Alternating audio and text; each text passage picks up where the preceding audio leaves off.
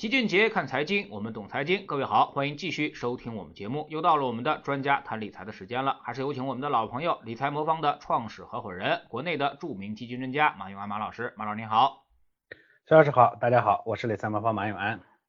嗯，我们看到啊，这个最近市场啊，这个这两天的行情又是很不错啊。那么很多人都说九月份的跌幅这两天就基本上涨回来了啊。那么而且还听说马老师好像你们也又加仓了啊，那么好像增加了这个 A 股的配置仓位啊，那么马老师现在怎么看这个市场啊？你们准备怎么做呢？呃，是的，我们呃节后的呃昨天我们刚刚那个调了一次仓，然后呢 A 股的比例呢增加了大概呃六个多点，将近七个点，就是说总体的比例呢也加上来了。另外呢港股和美股呢也都分别加了一点，整个。权益类资产的比例呢，我们目前加到了大概百分之呃六十多一点，应该说已经非常高了。另外，黄金还也加了一点，黄金大概加了四个点左右，所以整个风险资产的比例呢，呃已经非常高了。呃，为什么这么做啊？当然，首先是因为我们的呃理财魔方呢，它历史上就是这么一种操作的模式，就是我们也说说呃市场呢，它会经历这样的一个过程，开始的时候呢是呃流动性推动的这个市场，这个叫牛市第一阶段。啊，这个时候呢，所有的外部条件看起来都不好，只有说有钱，所以这个时候呢，基本上这个市场呢，它因为一边呢是呃资金推动，确实有钱，但另一边呢，大家觉得基本面呢看上去又不太好，所以总在这个中间呢拉扯，拉扯的过程中呢，市场的风险其实是蛮高的，涨的时候涨得很猛，跌的时候也跌得很快，这其实是牛市第一阶段的特点，所以这个时候呢，我们一般的仓位是上不去的，那。呃，可以看到呢，其实我们在之前的这一阶段里头，我们总体的仓位都不高，所以导致我们那个收益率率的一般般。啊，一般理财魔方在牛市第一阶段的时候，收益率都是一般。但是它的好处呢，是能扛得过牛市第一阶段后半期的这种，就是说，呃，因为呃前一段时间这个资金推动的时候呢，大家热血沸腾往上冲，冲冲冲发现哎跟不上了，然后又往下来掉，掉的过程中呢，很多人呢其实就会呃拿不住就会跑掉。而前面呢，因为是冲的过程中逐步加的仓，掉的过程又比较快，所以很多人呢，其实最后都是以赔钱离场的，这是呃第一阶段的一个特点，呃，那所以呢，我们在这个阶段呢，风险控制的相对会比较好，那等到这个呃调整的这个过程中呢，我们的收益呢稳的这个特点就会体现出来，就像刚刚过去的这九月份的这个一样，九月份呢，其实我们总体上收益率呃虽然呃没怎么挣钱，但是也没怎么赔钱，这样的话呢。呃，这个扛过了这一个阶段，那么到了下一个阶段呢，就是市场从流动性驱动呢转向了这个基本面的复苏啊，这个时候，那么所谓的牛市的第二阶段来的时候，这个时候呢，我们的仓位呢才会加上去，然后业绩呢才会呃甩开了跑，所以这基本上是理财妈妈的一个特点。那我们目前呢认为呢，这个第一阶段的。呃，这个正在逐步的过去，第二阶段呢正在逐步的来。很多人说，哎，是不是有个发令枪说第二阶段来了？也不能这么说，因为这个呃市场啊，它这个阶段的划分呢，有这么个阶段的划分，但它不是这么机械的说，哎，你这个发令枪哐打一枪说第二阶段来了，呃，第一阶段结束了，不会有这样的一个过程。它其实是在反复的拉锯过程中，逐步过渡到第二阶段。所以我们现在判断呢，是第二阶段正在呃逐步的呃走走过来。所以呢，我们的这个仓位呢，就逐步的比例开始往上提了啊，大概是这么一个情况。嗯，那么您提仓位啊，那么主要是提哪一块呢？目前呢，其实我们提的仍然是嗯主流的，就是前期主流的一些品种，比如说像嗯呃像所谓的新基建啊，包括像券商啊，包括像一些，就这个阶段呢，它还没有到完全低估值复苏的低估值填坑的那个阶段。好多人说第二阶段一来呢，一定是呃银行啊、地产这些低估值的天下，这倒也未必。首先我说了一二阶段的这个呃划分呢，它没有那么清晰。第二呢，目前因为是呃基本面复苏导致的第二阶段的这样的一个行情，而基本面复苏呢，它还会有一个过程啊，不是说我们看到那个经济数据呢好转了，基呃这个上市公司的盈利呢马上就会改善，那这有一个过程啊，当然。呃，这个过为什么节后呢？突然之间大家觉得这个事情呢稳了呢？主要原因还是，呃，因为经济呢它是一边生产一边消费，必须得把这个循环转起来，他们才说经济呢真正的复苏了。那之前呢，我们的这个生产这一块呢确实早已经复苏了，但是大家对消费这一块呢一直不把稳。啊，国庆节呢，其实无论是我们的呃这个这个电影市场啊。啊，包括我们旅游市场等等，这个复苏的力度幅度呢，超出大家的预期啊，就觉觉得哦，好像到处超出了原来那种繁华和这个拥挤。然后呢，电影市场的票房呢，也超出了之前历史上啊第二好的这个这个国庆呃黄金周的这个电影市场。这个呢，其实就表明了消费这一端呢，也基本上恢复到了正在逐步的恢复到前期的这个呃状态里头。所以基本上就把这个循环呢敲敲实了，敲实了以后呢，这预期呢就算确定了。当然，这个预期呢，最终落在这个呃数据上，落在上市公司的盈利改善上，它它还会有一点点的时间。但是市场呢是由啊，预期驱动的，所以呢，这个市场呢，把这个担忧一消除以后，哎，基本面驱动的第二阶段就来了。那么，既然是基本面驱动的，我们一定要回头去看基本面最最有利的还是哪些？它肯定不是从目前的阶段来说，仍然不是银行和地产这样的一些行业，那还会是支持我们经济的下一阶段发展的那些行业呢，得利最大。所以，什么是那些那呃得利最大的？什么就是这一阶段表现最好的？嗯。嗯，刚才你也说了啊，这个十亿的消费啊，可能这个正在这个成复苏啊，那么或者说很多东西呢都超出我们的预期啊，那您觉得这些消费里面有没有这个机会啊？包括刚才您所说的电影啊、旅游啊，包括我们说的这个之前的像影院啊、酒店啊这些东西。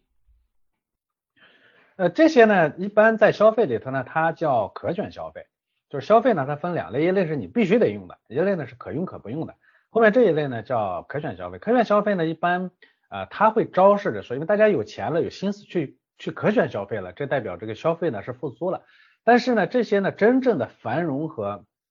呃这表现最好的时候，一般是在牛市的第三阶段，因为呃只有第一阶段、第二阶段大家挣了钱了，到第三阶段才愿意更多的去花钱，而且那个时候呢经济真正的复苏呢也也也也起来了，就大家真的是手里开始增加钱了，这个时候呢可选消费呢才会表现好，所以。呃，虽然这些是苗头是迹象，但是你这个时候去投资这些苗头和迹象呢，时间略微有一点点早。我个人认为啊，嗯，那么我们看到这个十一长假期间啊，也出现了一些这个国际市场的一些变化啊。最大的一个消息呢，就是这个隔壁班的这个川总啊，那么哎得了这个新冠啊，而但是呢，人家是。第一天啊，那么好像给这个全球市场来了一个下马威啊，那么全球市场也在普跌啊，但是呢，人家好像就住了一天医院就出来了啊，然后整个这个市场又都涨回来了啊。那么马老师怎么看这个事儿？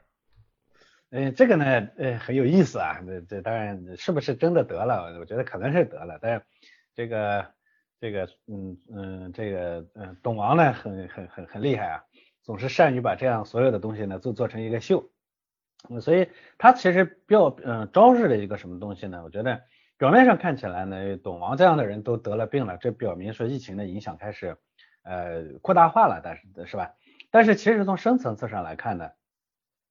呃这个呃疫情的影响其实已经开始分化了。那国外呢其实是忙于应付，而中国呢开始迅速的恢复，呃这些是是从表面上看起来的。但是董王这件事情呢，它证明一个事实啊，就是。事实上，世界各地其实都已经，中国呢是，嗯，是是是是因为我们处理的好，国外呢是没办法处理了。无论如何，其实世界各地因为疫情而影响的、受到影响的经济都开始恢复了。首先，我们要明确一个事实啊，就是，呃，疫情的第二波已经开始了。呃，原来一直大家说疫情会会不会有第二波？第二波已经开始了。大家可以看到，啊，境外的这个数据呢，其实在在在攀升，是吧？这个中国呢虽然没有攀升，但是我们其实也在严阵以待。嗯，但是我们也要明确第二个事实，疫情的第二波对于经济的影响已经没有那么重要了。为什么这么说呢？因为疫情影响经济啊，是因为人们必须得停止经济运行来应对疫情啊，这是它导致疫情影响经济的关键性的问题。而现在我们可以很明显的看到呢，国外已经放弃了应对疫情了，啊，躺倒了啊，所以呢。呃，这个川普这次得病啊，以及快速的治愈之后，他的这个表态呢，它其实是个标志性的事件。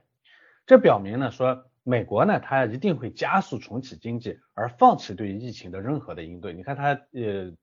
恢复以后，他的这个快速的这个出院，然后呢赶紧去表态等等，这些都表明他就是要给民众一个强心剂，就是啊你不要在意，没关系，反正这其实深层次意思就他不他他不管了。这在美国历史上呢，其实它是常经常发生的。无论是一九一二年的这个这个这个这个西班牙流感，还是上一次的这个禽流感，其实最终都是这样一个套路，最终他就放弃了。所以呃，那中国呢，当然是因为经济疫情处理的好，那没疫情的中国经济开始彻底复苏，有疫情的国际经济其实也会开始复苏。也就是说，嗯，整个局局势呢，其实跟我们之前判断是非常一致的。那这个呢，会给资本市场带来一些比较大的变化。这变化在哪里？很多人对过去的行情的影响呢是信心不足的。今天我用两个事情来跟大家说一下这个事情啊。第一呢，就是其实大家会观测到最近呢全球性的大宗商品价格上涨。第二个呢是 A 股呢即将迎来向好行情，其实是已经迎来了向好的行情。先说第一个啊，全球性的大宗商品价格上上涨。前面我们已经说过了，川普生病呢，其实恰恰标志着美国已经彻底放弃治疗。呃，那美国呢，其实是在带带病恢复啊。但不管带不带。只要是恢复，它就必然会带来通胀，这是一个非常关键的一个指标。为啥呢？因为大家都知道，通胀是因为钱多，但是钱多这个东西，它其实是两个因素导致的。很多人呢认为是印的钱多，自然就钱多，这是不对的。你想象一下，如果如果政府印了钱，然后老百姓拿回来都放在床底下不花，那市场上其实还是没钱的，对吗？所以呢，钱多呢，首先要印得多，其次还要花得多。同样一笔钱，一年转手一次和一年转手两次啊。市场上能感受到的钱呢，后者比前者要多一倍。这个转手的次数呢，在经济学上有个术语叫货币乘数。打个比方呢，说货币乘数它就是个杠杆，一旦货币乘数起来，它可以把政府印出来的钱那个效果呢把它放大。呃，大家都知道，因为疫情啊，这个美国呢大量的超发美元，但是呢，因为前期呢经济经济是停滞的，就这个货币乘数没有上来，所以呢政府拼命的印钱，但是市场感觉好像没那么多。那市场感觉最重要的指标呢就是通货膨胀，是吧？所以通货膨胀系数也不算很高，这种现象呢，它有个说法叫流动性陷阱。这个时候其实感觉很好的是吧？政府可以拼命印钱，物价还不会起来，感觉天底下好事自己都沾了是吧？但是大家都知道呢，出来混迟早要还的，啥时候还呢？就是开始复苏的时候。复苏呢意味着要开始花钱，这个时候呢货币乘数呢它就开始增加，这个时候前面印那个钱的结果就会加倍体现出来。所以大家会观察到这个现象，说一般危机刚出现的时候拼命印钱呢，它不会有通胀。通胀呢，一般都出现在开始复苏的时候。美国呢，现在就在这样的一个时间点上。那美国呢，因为美元呢是全球货币，所以美元的通胀的现象就是大宗商品的价格一定会上涨，而且是全球性的上涨。那么大家可以回顾一下零八年的那次次贷危机，呃，美股呢是在零七年的十月份开始下跌的，而大宗商品的真正的价格暴涨呢是零九年的二月份啊才开始。那石油啊、黄金啊、工业贵金属啊、铜啊、铝还有粮食等等都出现大幅的上涨。后来中东国家呢，因为食品价格上涨，还爆发了颜色革命。而今年疫情以来呢，美国超发货币的规模超过了零八年。所以我认为呢，呃，懂王的这件事情啊，就得病这件事情呢，其实标志着美国开始躺倒。放弃治疗，而放弃治疗，全力恢复经济的结果，一定会加速它前面的这个通货膨胀。所以我认为全球性的大宗商呃商品的价格上涨是迟早的事情，这是我一个基本的判断。嗯，现在好像主流的观点都是这个啊，那么基本上都是认为美元这次超发的比较多，而且呢，这个如果是大量的货币超发啊，那么在未来的复苏周期之内。啊，一定会引发大规模的这个通胀上行啊，那么这几乎成为了一个市场的一个一致性预期啊。但是往往我们在面对这种一致性预期的时候呢，就会总觉得有点不对劲啊。那么或者说是当这种一致性预期发生的时候，那么还会不会出现这样的一个情况啊？马老师，您怎么看这种矛盾？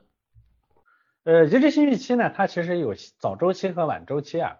嗯，现在呢，因为美国的通胀其实已经成事实了，已经很多数据已经表明已经起来了，所以现在呢，大家的预预期呢开始一致了。再往之前呢，那个时候呢，其实一致预期并没有形成，不是说一致预期一定是错的，这个不一定。嗯，早期的时候呢，一致预期预期呢，它是少数人的，就是他们那个时候没有一致预期。只有少数人的观点，慢慢的，当这个一呃少数人的观点呢变成公众的共同认知的时候，那个时候呢叫一致预期，这个时候呢市场呢会按照一致预期来往前走。再过一段时间呢，当所有人都是这个观点，而且维持一段时间的时候，会有少数人认为这个观点呢应该呃调整的时候，那个时候呢其实少数人又代表了市场的正确认知。所以市场的那个走势与所有大部分人的观点，它永远是这样，小部分认知。先跟小先其实是小部分人说的对的，然后所有人都说的对的，然后再是小部分人说的对的，再是所有人说的对的。美国的通胀呢，其实从目前的结情况来看呢，它已经成为一个事实啊，所以倒也不是说一致性预期呢一定会出问题。这个阶段呢，我认为是一致性预期可能会与实际结果呢一致的地方。呃，为啥这么说呢？其实嗯，一些数据证明美国的通胀它已经来了，那么这个就是我说一致性预期并没有错的地方哈。你比如说。食品价格和木材的价格这两个点呢，在美国的这个它的特殊环境下，它是个很有意思的这两个指标啊。呃，三月份以来，美国的食品价格价格呢上涨了很多。呃，统计数据呢，其实这里头是说，美国的老百姓家庭日常吃的食品价格都涨了不少。呃，原材料呢涨得也非常厉害，而且呢，美国有个数据，木材的价格呢创了几年来的新高。呃，木材这个东西啊，这个是个美国的一个特殊的情况，因为美国人呢造房子很多都是用木头，这个表明呢，其实他造房子卖房子的市场可能会很热。那美国的通胀呢，它是一个重要标志，这意味着说全球性的通胀呢，不仅迟早会来，而且很可能已经来了。就像我前面说的，这一致性预期的观点其实是没错的。那呃，有的人他其实这个阶段并不是说所有人都是一致观点，还还有一些人其实也在质疑。就像小老师刚才说的，说哎，大家都认为是这样，会不会不不发生这样？或者有的人呢认为说，美国呢其实疫情呢影响还是挺大的，那需求端的恢复呢，嗯，还是会受影响。那嗯，如果说需求呢？不达预期的话，那通胀是不是就起不来？呃，需求端的这个恢复呢，其实也不是预期，它都是已经已经是事实啊。这就是我说这个阶段，其实我们不再去不再去预判，而我们就来就事实来说说，就所有这些情况都是事实。那需求端的恢复呢，是事实的原因是什么？我们可以看到几个数据啊。第一个呢，就是航运的价格不断上涨。那美国的航运价格呢，七月中旬已经创下了四年的历史新高。啊，集装箱的运费呢，已经达到最近八年来的水平，而且特殊的奇怪的情况就是，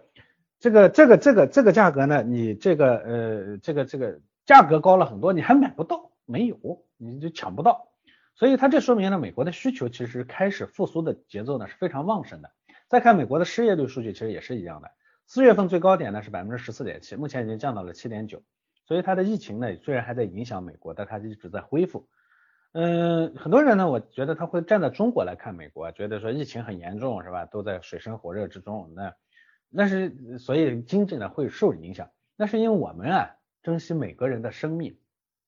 但是从美国历次处理这种疫情的这种情况来看，包括特朗普自己处理自己的病的情况来看，他们根本不在乎。对于一个不在乎的人，一个放弃治疗的人来说的疫情这件事情，它最坏的结果就是收割人命。它对经济其实就没什么影响了，所以从这个节奏来说呢，我觉得呃呃全呃就是所有人的一致预期到这个阶段其实也没没什么太大的问题，就是全球性的大宗商商品价格上涨。但是我觉得这个里头呢会有一个差异，就是很多人呢都把这当做啊还将要来的事实，觉得现在还没开始。我个人的观点呢认为我认我认为说不光会发生，可能已经在发生了，所以要尽早的做全球资产配置来抓住机会。嗯，第四季度啊，我认为可能是这个配置调整配置的最好啊，不是说最后的机会吧，但也应该是最好的机会。啊嗯呃，但是现在我们来看这个大宗商品这一块啊，分为四类嘛，大宗商品啊，包括农产品、工业金属、贵金属啊，以及能源啊。那么但是现在来看，工业金属和能源啊，起码这个价格还没怎么往上涨啊，那么基本上在一个中低位的这么一个水平啊。马老师怎么看这一块？呃，这里头呢，其实所谓的大宗商品或者所谓的这个呃这个商品啊，它其实呢分为两大类，一类呢是以黄金为首的这样的，其实它本质上呢是工业属性偏小，它是货币属性偏多，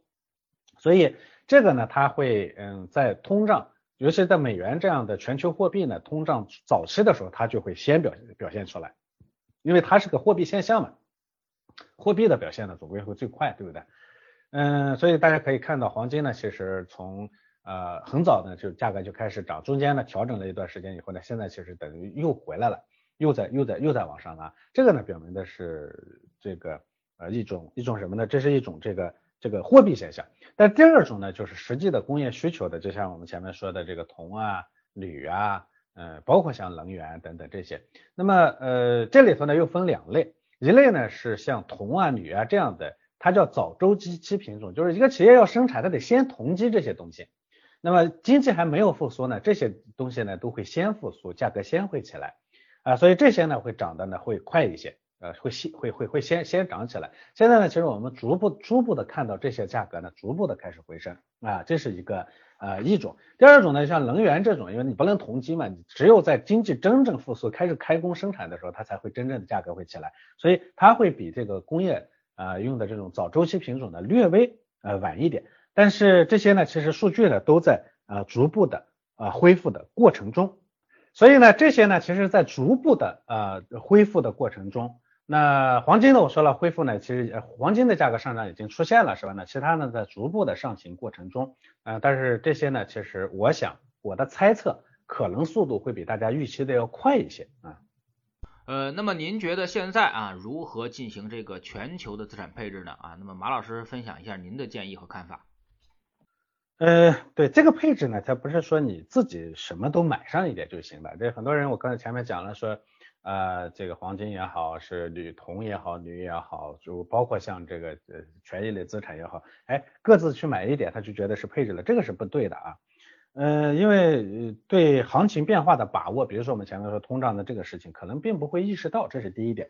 那么第二呢，是对配置比例的计算，比如很多人呢，甚至我前两天我说黄金可能会起来，好多人说啊，那我是不是全仓去买黄金？这个其实就是一种非常错误的行为。黄金这东西啊，无论多好的机会，你都自己不要直接去裸做操作啊，这风险特别特别的大。第三呢，其实就对个人能力的认知，比如稍微一跌就跑等等这样的一个过程，所以这些都会影响到那配置，呃，就就算你知道大概配要配置，但是它都会影响到配置的效果，甚至呢，最终呢，你看对了这样一个机会，最后可能也也也赔了钱。那怎么来做配置？我拿我们这个理财魔方 A P P 里的那个智能组合，因为它本身就是个全球资产配置的典型产品，那我拿这个来做例子啊。那我们的特点呢？它是全球资产配置，除了 A 股呢，同时黄金啊、什么美股、原油等等，所有能抓住的机会，你必须得都得盯着，这是这是非常重要的。那比如说大宗商品上涨，我们智能组合里头它也配有黄金啊，是比较契合美国当下这样一个行情的。但是像其他的一些呃贵金属啊呃，除了贵金属以外，其他的像铜啊等等这些呢，其实它是在我们的底层的股票里头，它会有一些因子。啊，会配置在这个上面。你比如说早周期的时候，假如说铜啊涨起来了，铜涨起来的时候呢，我们可能有些专门做铜这样的，类似于这样的啊这个有色的啊板块或者行业的基金，我们就会把它配进来。这是这是这是这是第一，就是你的眼光呢一定得盯着所有的啊所有的资产。第二呢，就是这个中间的比例的调整呢，它其实是个非常精细的活儿。比如说你把所有的东西都放在那个地方放一点，各放一点就配置好了，不是的。资产啊，它有涨有跌，互相之间是有关系的。什么时候配什么，什么时候应该怎么配，这个东西呢，它有非常精细的资产配置呢，是一门很深的学问。这个里头呢，它要用啊，用非常多的数据啊，要用非常精细的计算呢，去进行密切的监控啊。所以这是啊第二点。第三点呢，因为全球资产配置包括这些不同的，像我前面说了黄金啊等等，其实它的风险都是非常非常大的。这个过程中呢，必须得把风险呢要严格的要控制住，嗯，所以经过这样的控制和配置以后呢，它的收益率呢不会特别特别的高，但是呢，它会特会做的特别特别稳。你比如说我们智能组合风险等级十呢，啊，八年的年化收益平均大概是百分之十一啊，但是它的最大回撤呢，最极端的情况下也不会超过百分之十五，这就是呃它是能经得起考验的。那呃前面那个齐老师也说说，我们最近呢就做了一次调仓是。我们最近把那个 A 股的比例呢给加上去了，目前呢我们 A 股的比例呢已经加了六个点到百分之四十八了，嗯，那其实这就是这种这种配置模式的一个特点，因为前面好多人质疑啊，就在第一阶段的时候呢，都看到涨那么好了，你为什么不把仓位加上去？因为那个时候他会他会严格的去测算说，如果风险还非常非常大的情况下，这种时候它的比例就是上不去啊，它一直上不去。其实，在七月份 A 股大涨的时候，最多我们有大概在四十左右。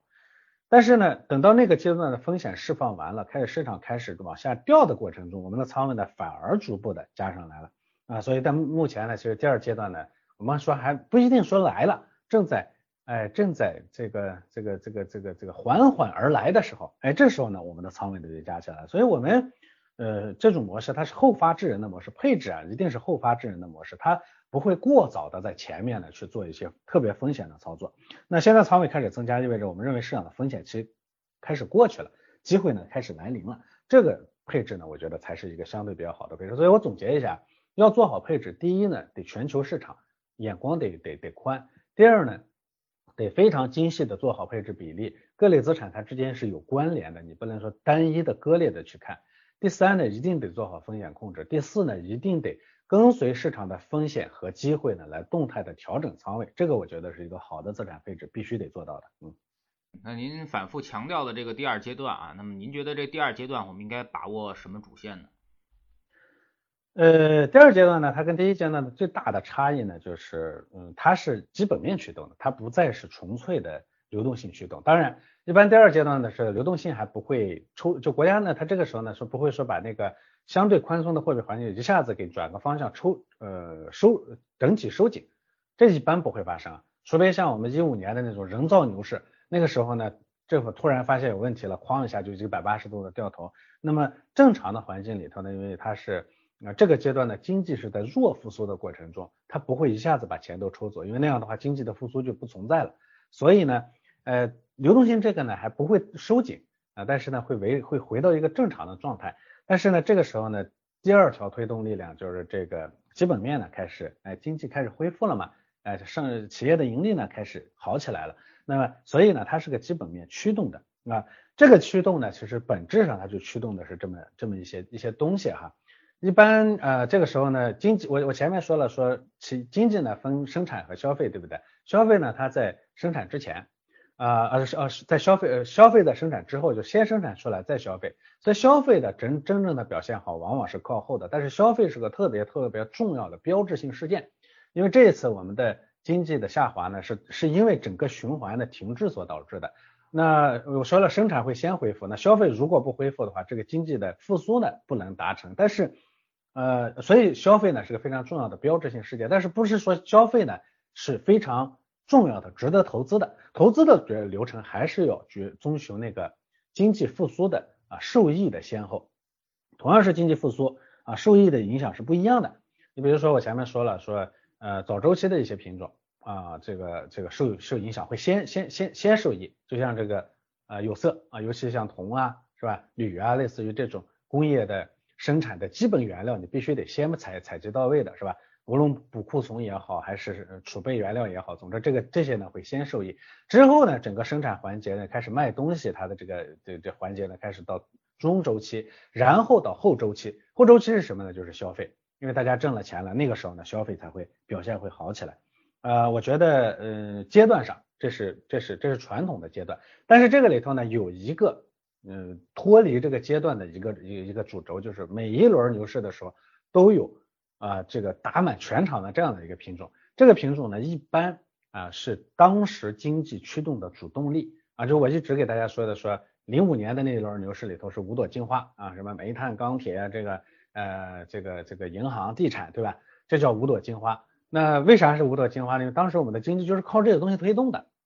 所以它从零三年就开始表现起好起来，一直到打满全场，到零零七年到零七年到后期的时候，什么银行、地产还最后大象大象跳舞，一下子都快飞到天上去了。所以它打满了全场。而上一轮呢，到一五年这一轮呢，就是 TMT 啊，就是什么科技，因为那一轮呢是科技推动的一个，嗯，虽然是其实是流动性推动的，就是钱多搞的。但是主主要的主线呢是 TMT，哎，所以那个呢从早期呢，呃，这个一呃一一三年一三年到一二年底到一四年，它先涨六两点两点五倍啊，然后呢再接着在后面呢又涨两点六倍啊，所以呢这个过程中呢它其实是打满全场的。那我认为呢，在这个周期性的表现以外，这次会打满全场的一定还是就是目前大家都会觉得估值高了的那个科技，我仍然认为是啊最值得最最值得配置的。那估值啊是个动态的概念。当有一天呢，就像我说这个这个特斯拉呢，早期的时候到现在还在赔钱呢，那你说它估值估值贵吗？也不能说它估值贵，对不对？你像谷歌啊等等这样的一些大的这个企业啊，包括像中国的京东啊什么这些，早期它就是不挣钱，拼命的往里头投钱。你说它估值贵吗？它不贵。高速成长下呢，这个所有的估值其实都要为它的成长来让路。那我目前认为呢，我们这些品种呢，仍然是最具有成长性的、最有潜成长潜力的这个品种，所以这些品种啊，我认为还是机会最大的。嗯。那马老师，您觉得啊，那么在这样的行情之中，我们还需要做哪些内容呢？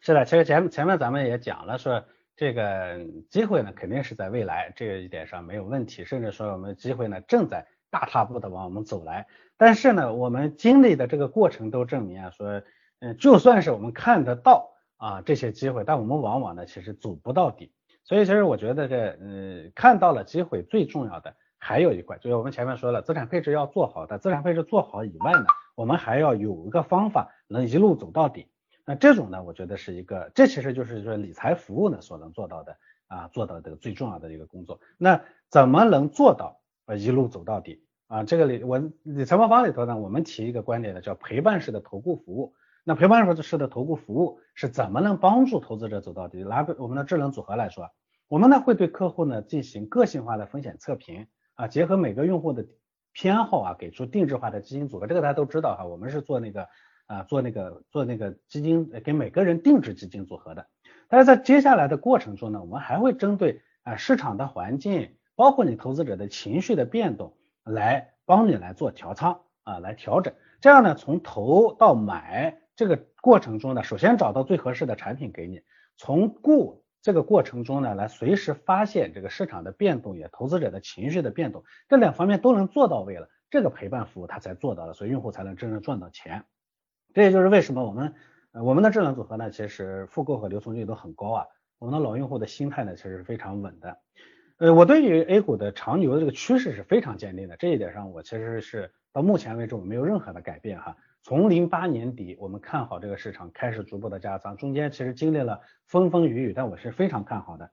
嗯，但是前两天呢，我看 A 股大涨的时候上热搜，我看到好多人就在吐槽说一个点大涨，跌两个多多多点六个点叫微调，所以可见很多人都怨气还比较重。为什么怨气比较重呢？其实今年前半年的这种上涨，很多人没挣到钱。我看我们客户群里头有炒股的，我们有个客户呢晒出来的说。呃，他很早就在市场自己一边做理财魔方，一边还在做做股票，他的收益率是负的百分之十七。为啥呢？就是早期呢投的钱少，后来呢涨得猛的时候又砸了一一堆钱进去，结果遇见遇见了这个后面的这个调整，一调整呢，然后又跑掉了，赔了百分之十七。呃，但是他买的这个我们的智能组合呢，它就非常稳定。呃，我觉得这个才真正叫说。嗯，叫闷声发大财。九月份那么好的差的行情，大家都能稳住。那 A 股涨回来一点，大家也都很冷静。这种心态是比较成熟的。有时候就我特别认同一句话说，不是说，嗯，不是说这个因为你心态成熟能赚钱，而是因为你买对了产品，所以心态稳定啊，最终赚到了钱。嗯，很多人呢在震荡的时候呢自己撤出啊，一般其实都是比较新的用户。但凡和理财魔方一起经历过一八年和一九年的。这种呢，对智能组合的风险承受能力其实都是非常呃明确的。当然，呃，虽然智能组合非常靠谱啊，它是个长期陪伴型的产品，但还是要结合市场行情，抓住最佳的时机。起点非常非常重要，这个会非常影响一个人的心态。从目前的各种情况来看，我觉得这个时候确实是应该啊，在啊，因为马上这这个第二阶段呢正在走过来的时候，这个时候呢，我觉得应该在第四季度呢来入场。所以我总结一下，嗯。嗯，我的观点呢，就是世界呢在加速恢复，通胀在路上，这是两个基本的逻辑。这种情况下呢，A 股呢会迎来第二阶段，而全球的各种资产呢，其实都可能会迎来机会。虽然我们没有办法准确的预测时间，但是我认为呢，四季度相对会是一个比较好的点。所以，二零二零年呢，它起码应该看上去是一个最后的和最好的机会。所以这个阶段呢，我觉得是个绝佳的承上启下、辞旧迎新的时机，一定要抓住机会啊！啊，这是我觉得是我给大家呢特别要传传递的一个观点。好，非常感谢马老师今天做客我们的这个节目啊，那么也是跟我们盘点了市场中热热点事件啊，那么对于最近的这个行情也做出了一个点评啊。其实呢，呃，对于现在这种股市啊，呃，老齐有个比喻啊，就跟钓鱼一样啊。那么我们知道肯定能钓上来鱼，但是鱼具体什么时候咬钩，其实并不知道啊。你现在所能做的就是。呃，千万别动它啊，那么拿着钩你就去等待就可以了啊。那么其实投资呢，最重要的还是比的是心态，而不是太多的方法啊。那么其实所有的投资方法，你如果读个研究生，就基本都能学的差不多了。但是呢，能做好投资的却没有几个。最后呢，就是这个心态不过关啊。那么你总想着这个超越市场，就总会被市场所吊打。而呢，应该。抱有一颗感恩的心啊，那么等着市场给你发钱。所以说呢，很多确定性的东西都已经指向了未来市场肯定还有机会，所以呢就别太着急啊。那么多给市场一点耐心，市场就会多给你一点回报。如果你不会这个资产配置呢，就可以通过理财魔方这种方式啊，那么让他们帮你来实现资产的优化。非常感谢马老师，再见。